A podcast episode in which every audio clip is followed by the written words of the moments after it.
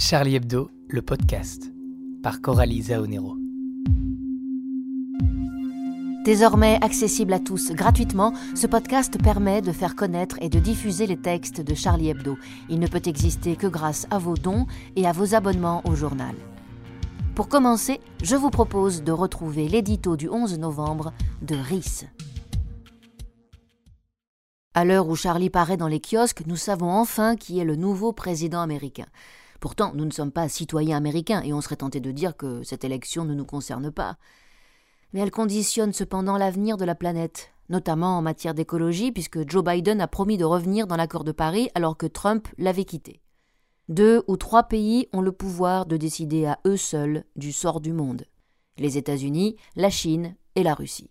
Le reste, et nous faisons partie de ce reste, doit suivre le mouvement comme euh, des rémoras accrochés sous le ventre d'un grand requin blanc, nous n'avons pas d'autre choix, pour éviter d'être dévorés par nos prédateurs, que de les accompagner dans la direction qu'ils ont décidé de prendre.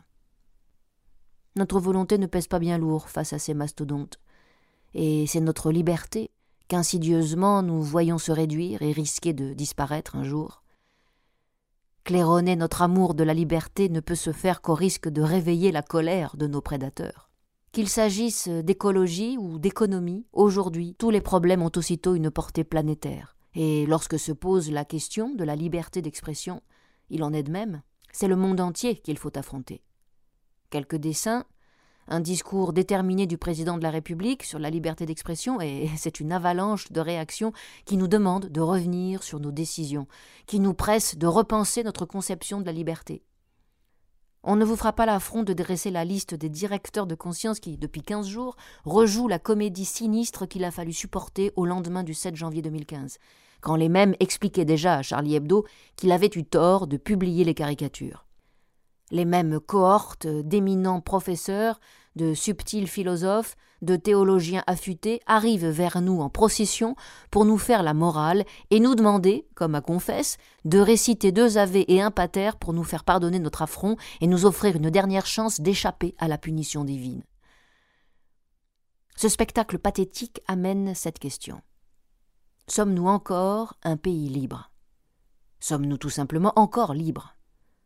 L'ordre mondial nous impose depuis des décennies une économie libérale destructrice de l'environnement, bouleversant inexorablement les équilibres de la vie, asphyxiant nos poumons, intoxiquant notre alimentation, réprimant notre liberté de semer les graines qu'on désire, et nous imposant, au bout du compte, un mode de vie dont nous ne voulons pas.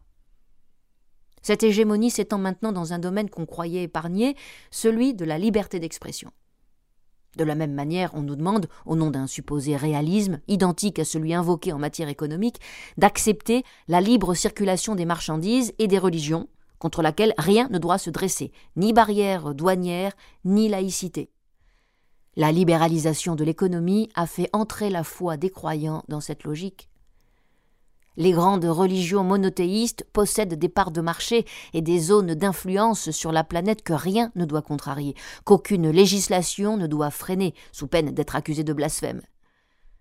Le christianisme revendique 2,4 milliards de fidèles, l'islam 2 milliards, l'hindouisme 1 milliard et le bouddhisme 500 millions. Les cours de la bourse du bon Dieu sont dominés par la toute-puissance des GAFA du Saint-Esprit, ces monstres qui évoluent comme d'énormes cachalots et sur la peau desquels on nous concède le droit de nous accrocher respectueusement comme des bigorneaux agrégés sur les flancs de Moby Dick. Voilà la place modeste qu'il faudrait accepter d'avoir dans ce monde. Face aux puissances économiques que sont les États-Unis, la Chine et la Russie, face aux trusts religieux que sont le christianisme, l'islam ou le bouddhisme, l'humour et la dérision n'ont pas leur place car la satire a toujours pris pour cible les pouvoirs hégémoniques, monarques couronnés d'hier, multinationales du Saint-Esprit d'aujourd'hui. Pour contester cet impérialisme économique et religieux, il ne faut pas attendre grand-chose de la plupart des politiques et des intellectuels, qui ne s'agitent que pour nous demander de nous taire et de renoncer à notre liberté. Il ne faudra donc compter que sur la détermination de chacun d'entre nous pour exister aux côtés de nos prédateurs.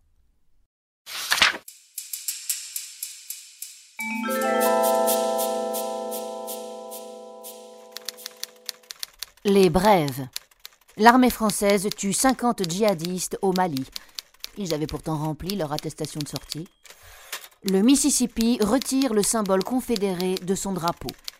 Et peut-être encore quelques noirs des arbres. Faut-il transférer des patients français atteints du Covid vers l'Allemagne? Ceux transférés en 1942 n'ont toujours pas donné de nouvelles. Le Covid-19 dégraderait la santé mentale des Français. Les plus atteints veulent voter Marine Trump en 2022. Face à la mobilisation, le gouvernement polonais suspend sa loi anti-avortement. Les femmes conserveront le droit de se faire avorter dans leur cuisine. Darmanin aurait été vu en train de courir à plus de 1 km de son domicile. Mais on ne sait pas après quelle femme.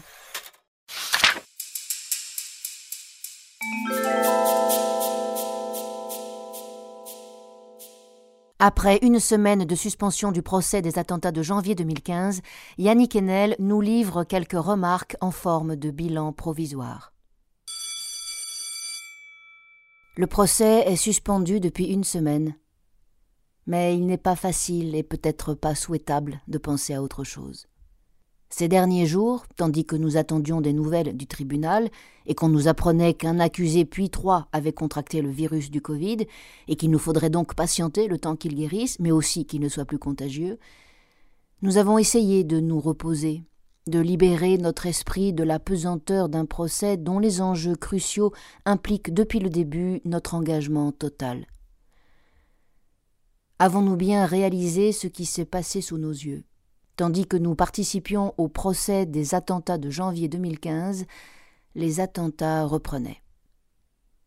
Tandis que nous mettions toutes nos forces à interroger la violence et à lui donner une réponse pénale, c'est-à-dire une sanction qui la clôture, la violence renaissait sous sa forme la plus extrême, la plus abominable, la plus arbitraire. Il y aurait de quoi désespérer mais cette volonté très claire des islamistes de raturer ce procès et d'en contredire l'efficacité appelle au contraire de notre part une détermination plus aiguë à penser ce qui voudrait échapper à la pensée elle-même. L'obscurantisme n'a-t-il pas désigné l'objet même de sa phobie en coupant la tête à un enseignant?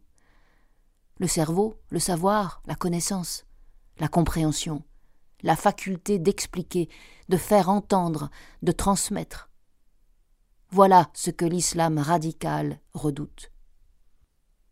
En dévoyant ignoblement la nature même de la religion musulmane, qui est savante, intellectuelle et poétique, une telle perversion de la foi s'imagine morale. Mais il n'existe aucune morale dont les prémices soient criminelles. On ne peut pas établir une éthique à partir du crime. Et quoi qu'en disent les assoiffés de la pulsion de mort qui se cherchent des il n'existe pas de Dieu qui exige qu'on tue en son nom. Bref, chaque procès déborde son propre objet, puisqu'il porte moins sur la personne des accusés que sur la décision de justice qui en accomplit la portée symbolique. La guerre qui initie toute violence possède deux régimes de vérité celle des morts qu'elle provoque et celle des symboles qu'elle engage à la terreur islamiste qui frappe des gens qui enseignent et des gens qui prient, la justice française doit répondre avec un surcroît d'intellectualité et d'esprit. Ce procès, qui depuis deux mois interroge la responsabilité tactique et stratégique d'une dizaine de personnes dans les attentats de janvier 2015 et dont le monde entier attend désormais le verdict, doit répondre à quelque chose qui en un sens le dépasse, car la justice ne juge que des hommes, mais que le temps de la délibération lui permettra de rejoindre, l'affirmation symbolique. Autrement dit, ce qui, à l'issue du procès, sortira de l'enceinte du tribunal sera nécessairement politique, international, universel. Ce sont de grands mots, sans doute, mais il arrive que les grands mots s'imposent. Je ne suis pas en train de dire que les attentats de Nice, de Conflans et de la rue Nicolas Appert impliquent d'être plus sévères à l'égard des accusés, même s'il est vrai que la pression de telles tueries est contre-productive pour leur défense, mais simplement qu'il n'existe pas de plan de réalité unique. Ce qui a lieu depuis le mois de septembre, durant les journées d'audience de ce procès, implique la recherche d'un sens, et celui-ci est au moins double. Il concerne l'examen des actes et pensées de chaque accusé, et ainsi remplit sa nature équitable d'explicitation des degrés d'innocence et de culpabilité, mais il relève également d'une prise de position, c'est-à-dire d'une généralité par laquelle la justice française, en qualifiant les actes criminels qu'elle combat, s'accomplit en tant que telle. Cette double recherche du sens est ce qui fait d'une salle d'audience l'exact inverse d'une scène de crime. La justice ne peut procéder à sa propre effectuation qu'en requérant intelligence et compréhension. J'écris ces deux mots, intelligence et compréhension, pour faire écho aux attributs théologico-juridiques de Dieu que sont la miséricorde et la rigueur. Ainsi faudrait-il souhaiter que la Cour s'empare de ces polarités, en usant pleinement de cette vertu pénale qu'est l'équilibre. Divers moments du procès, diverses images viennent se télescoper dans ma tête au moment de récapituler ces quarante-cinq jours et de se préparer en vue des dix derniers. D'abord les visages étonnés, enfantins, naïfs, de trois accusés lisant Charlie Hebdo pendant une interruption d'audience et riant de bon cœur. Ensuite, le nombre stupéfiant de femmes qui, venant témoigner, avoueront qu'elles sont des femmes battues. La mère d'Ali Riza Polat, par exemple, ou l'ancienne compagne de Mohamed Fares. Une lumière aussi venant des femmes, lumière aimante, lumière d'espoir, la compagne de Miguel Martinez, pleine d'intelligence amoureuse, L'extraordinaire Sonia Mejri, ex-épouse d'un dirigeant de l'État islamique, enjoignant depuis sa cellule Charlie Hebdo à ne rien lâcher. Cette merveilleuse enquêtrice de la SDAT, si scrupuleuse qu'elle en tremble, qui nous raconte que Koulibaly et Polat aimaient aller ensemble à Bastille s'acheter des pommes d'amour, et que Polat retournera mystérieusement le 29 janvier, c'est-à-dire trois semaines après les attentats, s'en acheter une, comme en un pèlerinage solitaire l'image, maintes fois rapportée à travers les témoignages, des frères Kouachi avachis sur leur canapé jouant à la PlayStation. Et le soupçon que celle-ci, qu'on retrouve aussi dans l'appartement de Saïd Maklouf et dans les récits de nombreux accusés, relevait d'autre chose que d'un jeu, peut-être d'un moyen de communication clandestin et commode, chaque joueur pouvant se connecter sans qu'aucun message ne soit mémorisé. Une autre image, à la fois dérisoire et décisive, celle de Koulibaly et Polat, déroulant leur tapis de prière au fond du garage crasseux de Carasoular et priant là, au milieu des pneus et des excréments.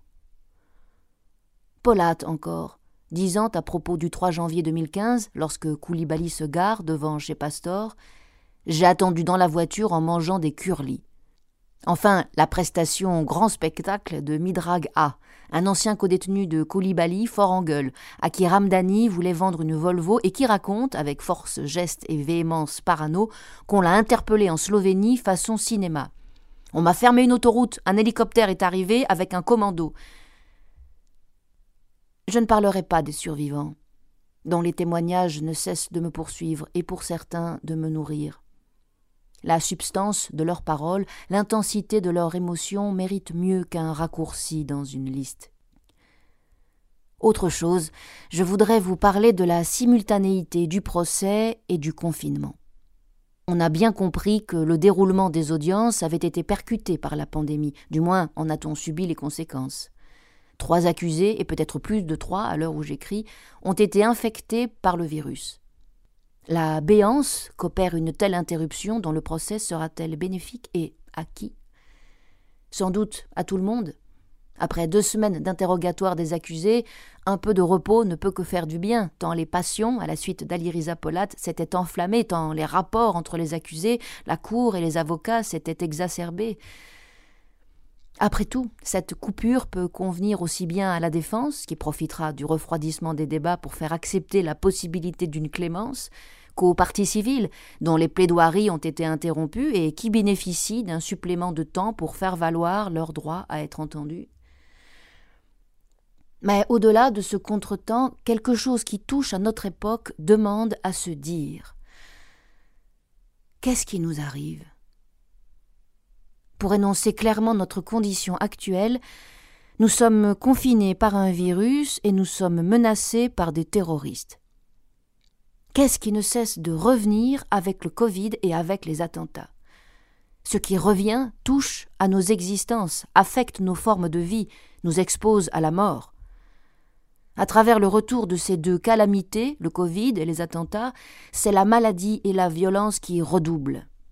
En quelques mois, le monde s'est mis à redoubler de violence contre nous, et la viralité de celle-ci nous oblige à limiter notre liberté. Il suffit de se pencher quelques secondes sur les réseaux sociaux pour y voir défiler les appels incessants au massacre, et constater combien, depuis l'assassinat de Samuel Paty, la demande de crimes s'exponentialise. En faisant retour depuis le début du procès, les attentats sont devenus viraux, l'un appelant l'autre, chaque mise à mort encourageant l'accomplissement de la suivante, jusqu'à l'infection généralisée de la France par le crime. Nous endurons ainsi simultanément deux virus. Ils ne sont bien sûr pas comparables, ni leurs registres ni leurs manifestations ne sauraient se confondre, mais ils se mêlent actuellement dans notre vie au point de générer un effroi inédit et de susciter des procédures de protection hors du commun, le confinement, le contrôle policier. Si cette situation nous accable, elle nous accorde pourtant à la vérité même de ce qu'il en est d'être en vie. Vivre, c'est être exposé à une violence fondamentale, c'est être à la fois prisonnier de cette violence et chercher à en sortir. Est-elle, pour le dire comme Héraclite, père et roi de toutes choses? Au contraire, elle ne gouverne rien, attaque tout principe, s'exerce arbitrairement. Et c'est précisément son arbitraire qui nous tyrannise. Les actes terroristes et la contagion du Covid nous assaillent sans choisir leurs victimes. Le monde dans lequel nous enveloppent ces deux formes de violence est celui de la viralité intégrée. Ça n'arrête plus. Ça arrive de partout. Ça se produit tout le temps.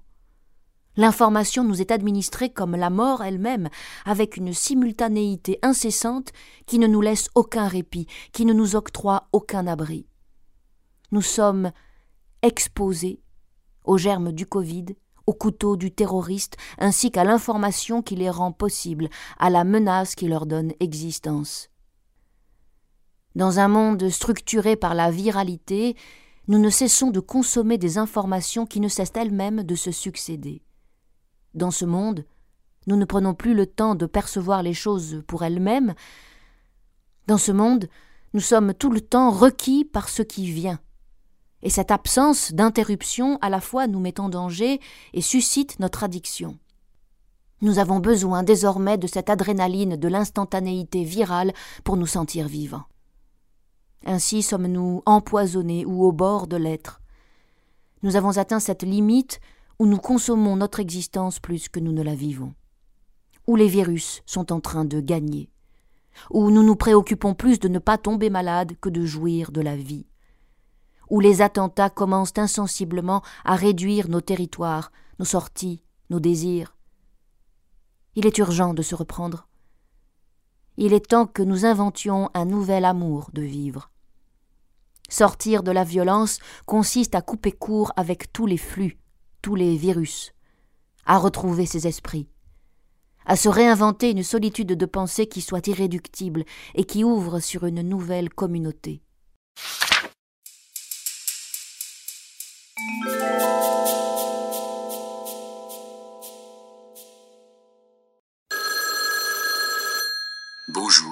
Vous êtes bien sur le répondeur de Charlie Hebdo. Veuillez laisser un message après le signal sonore. Bonjour Charlie, salut, je m'appelle Olivier. Euh, bon bah des dessins, euh, pipi, caca, boudin, euh, ouais, ouais, je trouve qu'il y en a souvent. Enfin, il y en a certains, qu'est-ce qui peut me faire marrer? Il y a des dessins de mauvais goût, débiles, déplacés, offensants aussi d'ailleurs, voire carrément odieux enfin du moins à mes yeux. Moi je grince parfois des dents puis j'essaie de comprendre, même si j'y arrive pas toujours. Mais un truc, euh, votre obstination à pas céder à l'obscurantisme, à relever la tête malgré tous ceux qui rêvent que de la couper, à continuer d'ouvrir grand votre gueule tandis qu'on voudrait vous faire taire à tout jamais, ça, bravo, ça force le respect. Euh, je veux vous dire que j'aime croire que le courage dont vous faites preuve force un tant soit peu notre société à s'extraire de sa léthargie complaisante sa passivité mortelle face à une menace qu'on pensait reléguée aux oubliettes de l'histoire. Voilà, je vous embrasse. Allez, bon courage à tous. Bon courage Charlie.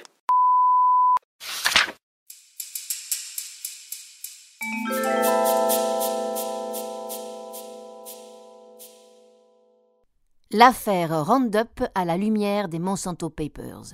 C'est une enquête édifiante, écrite par le biologiste Gilles-Éric Serralini avec Jérôme Douzelet et publiée par Actes Sud, qui révèle comment la multinationale a tout mis en œuvre pour faire disparaître l'étude de Serralini qui montrait la toxicité du Roundup et des OGM qui lui sont associés. Fabrice Nicolino a lu le livre et revient pour nous sur cette histoire tout aussi passionnante que terrible avec la voix de Jérôme Pouli. Attention, brûlure à l'âme. Il me faut raconter en préambule une histoire qui se perd désormais dans les brumes. En décembre 2012, le biologiste Serralini publie une étude dans une revue scientifique de bonne tenue, Food and Chemical Toxicology. Comme il est de règle, l'article a été relu par des pairs avant publication.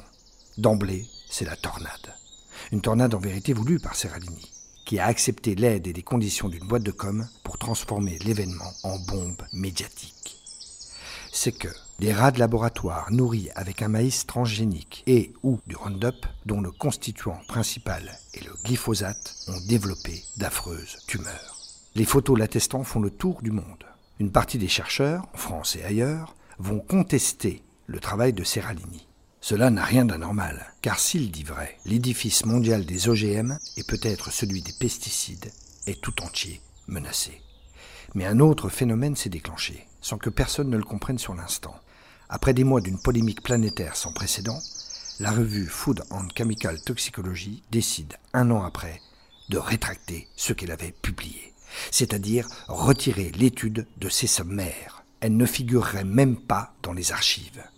Une telle décision n'a jamais été prise qu'en cas de fraude ou d'erreur involontaire. Or, il n'y a pas de fraude ni d'erreur involontaire.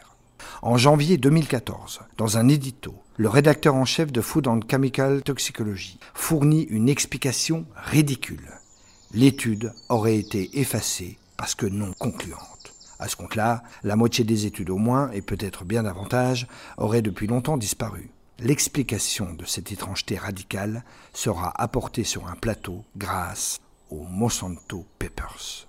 Je vous explique en deux mots. Une décision judiciaire contre un Monsanto en 2017 à rendre public des montagnes de documents internes sous la forme de courriels, de comptes rendus de réunions, de rapports, de correspondances. Et ce que l'on voit apparaître est sordide.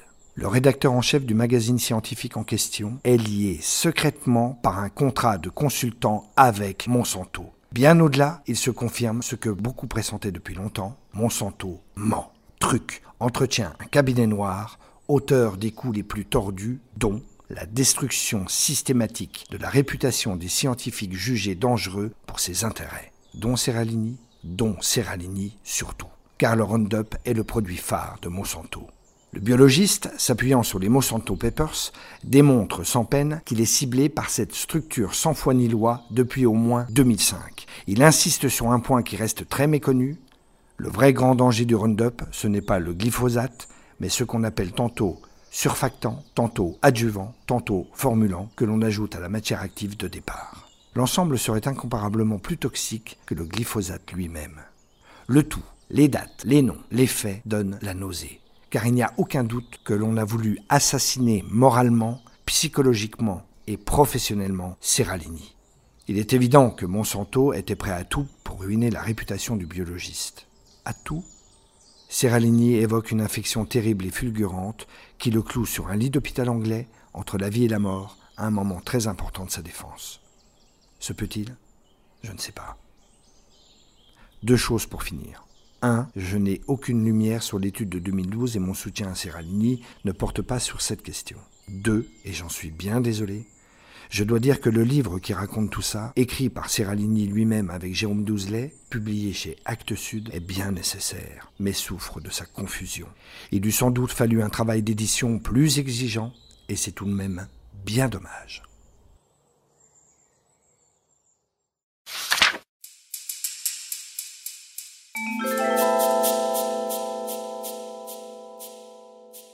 Dans le livre anniversaire magnifique qui est sorti il y a quelques semaines, Charlie Hebdo 50 ans de liberté d'expression, on peut retrouver, page 250, un article du 15 juin 2006 publié dans le Charlie numéro 713 et écrit par Charb, qui était alors directeur de la publication du journal.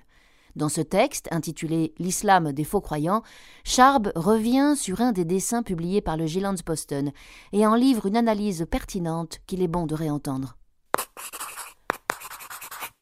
Pourquoi l'islam interdit-il par tradition de représenter les prophètes?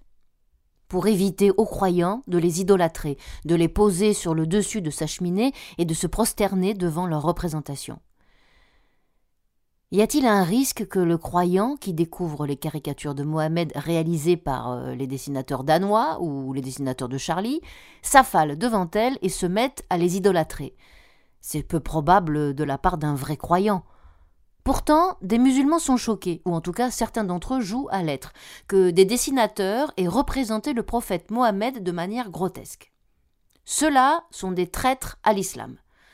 Ont-ils tellement peu confiance dans leur foi qu'ils ont peur, en découvrant la représentation du prophète, de tomber à genoux devant elle?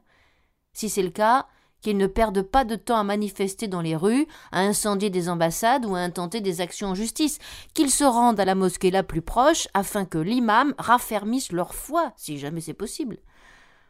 Plutôt que de chasser le non-croyant qui se revendique comme tel et de chercher à l'empêcher de s'exprimer, le vrai musulman devrait traquer ceux qui se prétendent musulmans et qui, dans le même temps, tremblent devant de simples dessins. Si un caricaturiste menace la foi d'un croyant, ce n'est pas le caricaturiste qu'il faut lapider, mais le soi-disant croyant. Que les musulmans qui ont la foi en mou de veau relisent le Coran et se retirent au fond d'une grotte pour méditer. C'est ce que devraient faire les représentants français du culte musulman qui se sont sentis insultés dans leur foi par quelques dessins. Se rend-il compte de l'image qu'ils donnent d'eux-mêmes et du prophète de Dieu? Si un dessin, quel qu'il soit, peut mettre en péril la réputation d'un prophète, quel est ce prophète?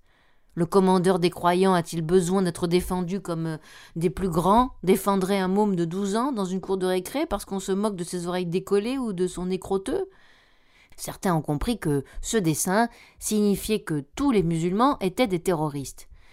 Si c'est ce qu'a voulu exprimer le dessinateur, c'est simplement politiquement faux. Ça mérite un débat, peut-être un procès, mais en aucun cas une crise d'hystérie. Le dessinateur n'a-t-il pas voulu représenter la façon dont les musulmans intégristes, et seulement eux, instrumentalisaient l'islam pour en faire une religion de haine? On peut trouver plusieurs interprétations à ce dessin.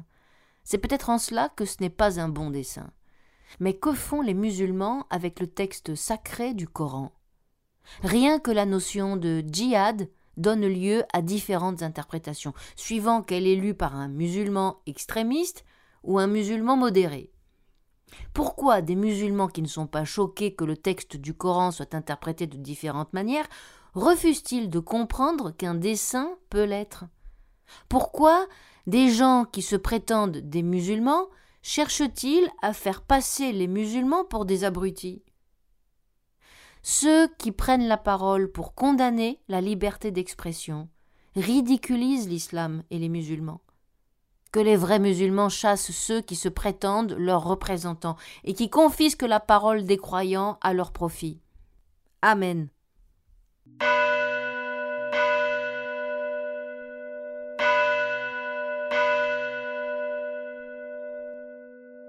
Voici à présent une adaptation très libre d'un article de Gérard Biard paru dans le Charlie numéro 1477. C'est le retour de l'huile sur le feu, mais en version huile sainte. Sans surprise, au lendemain de l'attentat de Nice, un certain nombre de dignitaires catholiques se sont engouffrés dans la brèche que leur ouvre le terrorisme islamiste pour signifier que les caricatures blasphématrices, ça avait assez duré, et que cette gueuse de république laïcarde n'a que ce qu'elle mérite. Il aurait été dommage de passer à côté d'une telle aubaine. Je vous propose donc, en exclusivité pour ce podcast, d'entendre le concert donné pour l'occasion par les archevêques de Toulouse, d'Albi, d'Avignon et de Nice, respectivement Monseigneur Le Gall, Monseigneur Le Grèze, Monseigneur Catenoz et Monseigneur Marceau. Ils ont écrit le texte, mais sont interprétés par Henri Zaonero, Steve Torion et Charles Cabriac. Mes seigneurs, c'est à vous.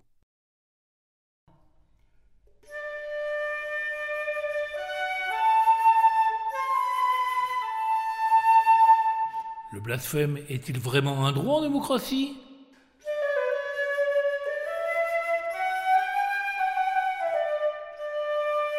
Jamais la liberté d'expression ne devrait faire fi du respect dû aux convictions d'autrui.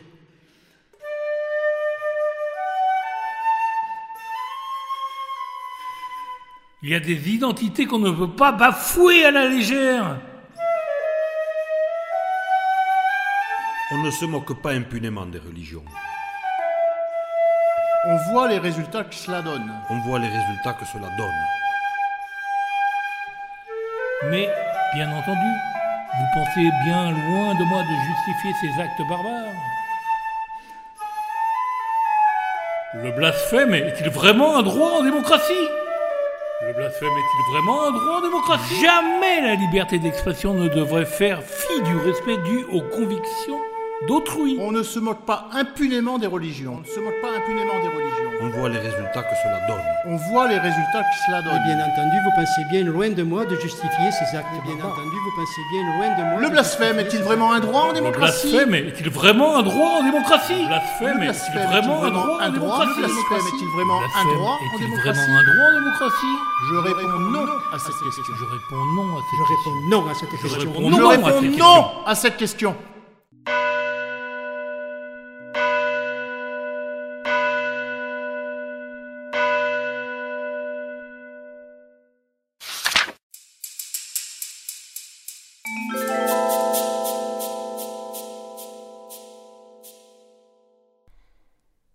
Il ne dessinait pas, il n'écrivait pas, il ne blasphémait pas, il n'offensait pas le prophète, il ne tweetait pas, il ne polémiquait pas, et pourtant ils sont morts, ont été blessés, sont marqués psychologiquement cinq ans après les faits, et sans doute à jamais. Par Natacha Devanda. Ils ne l'avaient pas bien cherché. Ils étaient au Stade de France, à Saint-Denis. Ils étaient attablés en terrasse, à Paris. Ils étaient dans une salle de concert au Bataclan. Ils ne l'avaient pas bien cherché. Le 13 novembre 2015, dans la soirée, des attaques terroristes islamistes avaient lieu en simultané dans différents lieux de la région parisienne. Le must de la terreur pour les commandos de l'État islamique. 130 personnes décédées en une soirée, au moins 350 blessés. Le 13 novembre, la France connaissait la plus lourde attaque terroriste de son histoire, lors d'une année 2015 qui avait notamment commencé par la tuerie que l'on sait au sein de notre journal. Qui, lui, selon certains, l'avait bien cherché. Janvier 2015, novembre 2015. Un massacre perpétré au prétexte de venger le prophète pour l'un, et pour l'autre? Au nom de quel courroux Quelle colère quelle stigmatisation insupportable les tueurs du 13 novembre ont-ils agi? La question devrait être vertigineuse pour tous ceux qui cherchent à comprendre le rapport de cause à effet entre un acte, l'écriture d'un texte, un dessin, un cours sur la liberté d'expression, et la réaction quelque peu disproportionnée des islamistes. On s'explique. On outrage le prophète, on meurt. Pour certains, qui ne vont pas jusqu'à justifier les tirs de Kalachnikov ou le crissement du couteau sur la gorge que l'on tranche, il y a bien lien de causalité. Cela va de la rengaine la plus débile, vous l'avez bien cherché, ou sa variante, vous jetez de l'huile sur le feu, aux réflexions les plus savantes. Ces tribunes d'intellectuels, de sociologues bon ton, où tout est bon pour transformer en coupables les victimes et en victimes leurs bourreaux. Tous ceux qui, sans justifier les passages à l'acte, en comprennent les motivations. À tout cela, on leur souhaite de ne pas boire une bière ou un café à une terrasse, de ne pas lire, ne plus rire, ne pas aller au spectacle ou voir un match de foot. On leur souhaite de ne pas se balader main dans la main en amoureux dans la rue, de promener son chien en laisse, d'écouter de la musique, de jouer avec son gamin au cerf-volant. Autant d'activités subversives, impies, haram, d'après les visions étriquées et à géométrie variable selon les islamistes de différents pays. Bref, de vivre confinés dans leur vie autant qu'ils le sont dans leur esprit, niant le danger islamiste, refusant d'entrer en résistance contre ce fascisme vert. À cela, on peut juste rappeler ceci. Le 4 novembre 2020, à Kaboul, en Afghanistan, des fanatiques de l'État islamique ont pénétré dans une université et ont tué 22 personnes, une par une, majoritairement des étudiants afghans, et en ont blessé au moins 27 autres. L'attaque dont on ne peut qu'imaginer l'horreur, a duré sept heures. Du Bataclan à l'Afghanistan. Il n'est plus question de caricatures sans foi ni loi, de catholiques zombies, selon l'expression d'Emmanuel Todd à propos des manifestants du 11 janvier en hommage à Charlie Hebdo. Il n'est pas question de hussards noirs d'une république laïcarde ou laïciste, comme on a pu l'entendre pour Samuel Paty. Il n'est question que d'hommes et de femmes tués par des fanatiques religieux. Si l'ennemi est depuis longtemps désigné, on sait désormais désigner ceux qui, dans le monde occidental, refusent de nommer les choses. Leurs complices.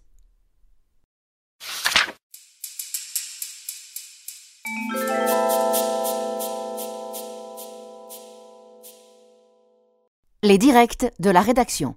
Par Laure Dossi, Jean-Yves Camus, Ina Shevchenko, Edgar Lalande et Guillaume Erner. Laure Dossi. C'est une de ces décisions de justice qui nous rappelle que le patriarcat est bien toujours présent. Dans la plainte pour viol, commis par l'ex-compagnon de sa mère depuis ses 13 ans, avait été requalifié en agression sexuelle. Motif.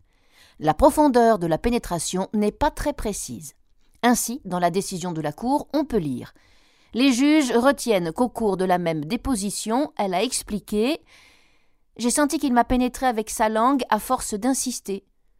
Mais que cette déclaration, qui n'a été assortie d'aucune précision en termes d'intensité, de profondeur, de durée ou encore de mouvement, ne caractérise pas suffisamment une introduction volontaire au-delà de l'orée du vagin, suffisamment profonde pour caractériser un acte de pénétration. La profondeur de la connerie, elle, est abyssale. Jean-Yves Camus quelle activité les loups gris, le mouvement ultranationaliste turc dissous en Conseil des ministres le 4 novembre, ont-ils en France? Pour trouver vraiment, il faut chercher les foyers idéalistes, dénomination de couverture du mouvement. Ils sont surtout actifs dans la région Rhône-Alpes, à Lyon notamment, où, en 2018, ils célébraient, dans une mosquée turque, le fondateur des loups gris, le colonel Alparslan Turkesh, inspiré par le fascisme et aussi à Grenoble, à Dijon, à Nantes ou encore à Caen. Une association basée à Pantin, la Fédération des Turcs de France, fédère toutes ces initiatives locales. Problème, elle n'est pas touchée par le décret de dissolution et affirme vouloir continuer son travail dans la détermination et la fermeté. Ina Shevchenko. Les grandes manifestations pro-démocratie en Biélorussie se poursuivent depuis trois mois. Qu'à cela ne tienne, après avoir emprisonné les leaders de l'opposition, torturé les manifestants dans les centres de détention, Loukachenko a maintenant donné l'ordre de couper les mains aux opposants. Si quelqu'un touche un militaire, il doit être libéré au minimum sans ses mains. Je dis cela publiquement afin que tout le monde comprenne notre détermination, a-t-il déclaré. Prochaine étape, on coupe la tête. Et toujours Ina Shevchenko. En Turquie, l'accès au site web de Charlie Hebdo est bloqué par décision des autorités depuis 2015. À la suite de la une du numéro 1475 représentant le président Erdogan, un tribunal d'Ankara a également décidé de bloquer l'accès au compte Twitter du journal à tous les Turcs. La lutte contre l'erdoganophobie se poursuit. Guillaume Erner. Votre nouveau meilleur ami, Netflix, va faire mieux que réinventer l'eau chaude, réinventer la télévision. Un truc incroyable. La plateforme de streaming teste une fonction directe. Vous n'aurez qu'à prendre racine devant votre écran et le site décidera seul de ce que vous allez voir. Un bel enterrement pour ce qui vous restait encore de volonté au second confinement. Edgar Lalande. On l'aura remarqué, les médias sociaux s'agitent pour lutter contre les fake news. Pour vérifier les résultats de ces nouvelles politiques de modération, des chercheurs de l'Université de Californie se sont mis dans la peau de personnes anti-vaccins à la recherche des vidéos YouTube les plus populaires. sélectionnant un réseau de 52 vidéos issues d'une vingtaine de chaînes YouTube, toutes contenant de la désinformation flagrante à base de théories du complot sur les vaccins, les chercheurs ont constaté qu'un quart d'entre elles sont précédées de spots publicitaires. Non seulement les anti-vaccins font fureur sur la toile, mais ils engrangent du pognon avec leurs bobards. En France, 72% des vidéos les plus populaires sur les vaccins sont infestées de contre-vérités.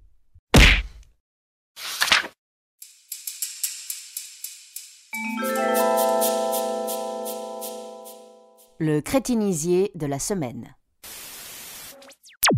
Lu dans Libération le 4 novembre, Éric Botorel, député La République en marche des Côtes d'Armor, à propos du reconfinement qui passe mal auprès des Français. Il faut remettre le sanitaire au milieu du village. Euh, attention quand même à pas pisser dans le bénitier. Et toujours à propos du confinement, toujours le 4 novembre, mais dans le Figaro cette fois, Claude Zidi. Je me suis habitué à ne rien faire pourvu que ça dure. Lu dans Le Parisien, Donald Trump, Orange Lives Matter. Aucun autre président n'en a fait autant pour les Noirs américains que moi, à part Lincoln peut-être. Lincoln, la bagnole? Lu dans Le Figaro le 6 novembre. Bruno Retailleau, chef de file des sénateurs Les Républicains, désherbant Antique Mervert. Nous pouvons remettre la France en ordre face aux catastrophistes, aux gauchistes, aux dingues, qui, du sapin de Noël au Tour de France, voudraient éteindre les joies des Français. Pour que Retailleau parle de joie, c'est vraiment que la situation est désespérée. Toujours dans le Figaro, on ne s'en lasse pas, Bertrand Perrier de l'association Pour la Messe. L'État a choisi de privilégier une perceuse par rapport à la vie éternelle. D'un autre côté, Bertrand, si on veut crucifier Jésus tous les dimanches, il faut bien que les magasins qui vendent des clous et des marteaux restent ouverts. Et maître François-Henri Briard, lui aussi se plaint. Il est l'avocat de six évêques qui ont déposé un recours contre la fermeture des églises pour le confinement. L'État accepte bien des dérogations, y compris la chasse aux sangliers, plutôt que de laisser les fidèles se rassembler. Bah, on voit bien qu'il n'a jamais vu les dégâts que fait une horde de fidèles dans un champ de patates.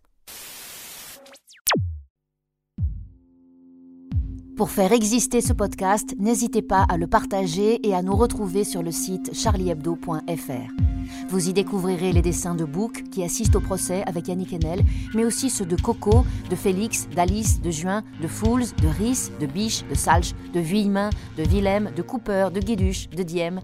Et vous aurez également accès à toutes les chroniques, aux dossiers, aux enquêtes menées et écrites par la rédaction. Vous pouvez aussi nous suivre sur les réseaux sociaux et participer à la diffusion de nos posts. Merci à Jérôme Pouli, Henri Zaonero, Steve Torion, Charles Cabriac pour leur participation amicale à ce podcast. Et encore et toujours merci à Louis Rigou pour le jingle et pour la flûte et à Julia pour le mixage. À la semaine prochaine pour le nouveau Charlie Hebdo, le podcast.